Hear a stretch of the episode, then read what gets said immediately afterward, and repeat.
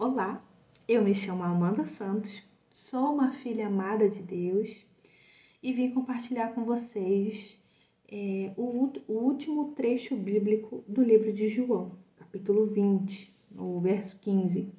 Jesus restaura Pedro.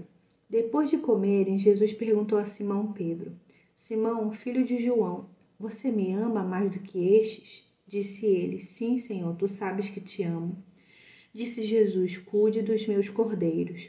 Novamente Jesus disse: Simão, filho de João, você me ama? Ele respondeu: Sim, Senhor, tu sabes que te amo.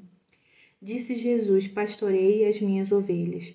Pela terceira vez ele lhe disse: Simão, filho de João, você me ama? Pedro ficou magoado por Jesus lhe ter perguntado pela terceira vez: Você me ama? E lhe disse: Senhor, tu sabes todas as coisas e sabes que te amo. Disse-lhe Jesus: Cuide das minhas ovelhas. Digo a verdade: quando você era mais jovem, vestia-se e ia para onde queria. Mas quando for velho, estenderá as mãos e outra pessoa o vestirá e o levará para onde você não deseja ir. Jesus disse isso para indicar o tipo de morte com o qual Pedro iria glorificar a Deus.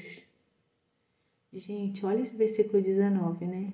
Indicar o tipo de morte para a qual Pedro ia glorificar a Deus. Né? A gente glorifica na... Ele glorificou o Senhor até no momento da morte dele. E então disse: Siga-me. Pedro voltou-se e viu que o discípulo a quem Jesus amava os seguia.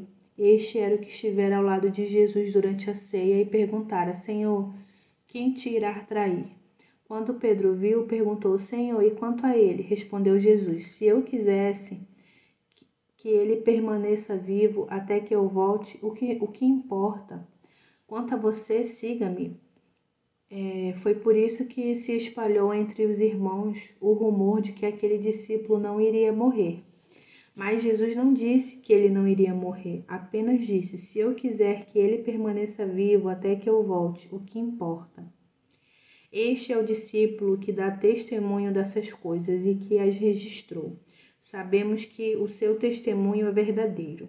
Jesus fez muitas outras coisas. Se cada uma delas fosse escrita, penso que nem mesmo no mundo inteiro haveria espaço o suficiente para os livros que seriam escritos. Uau, que tremendo, né?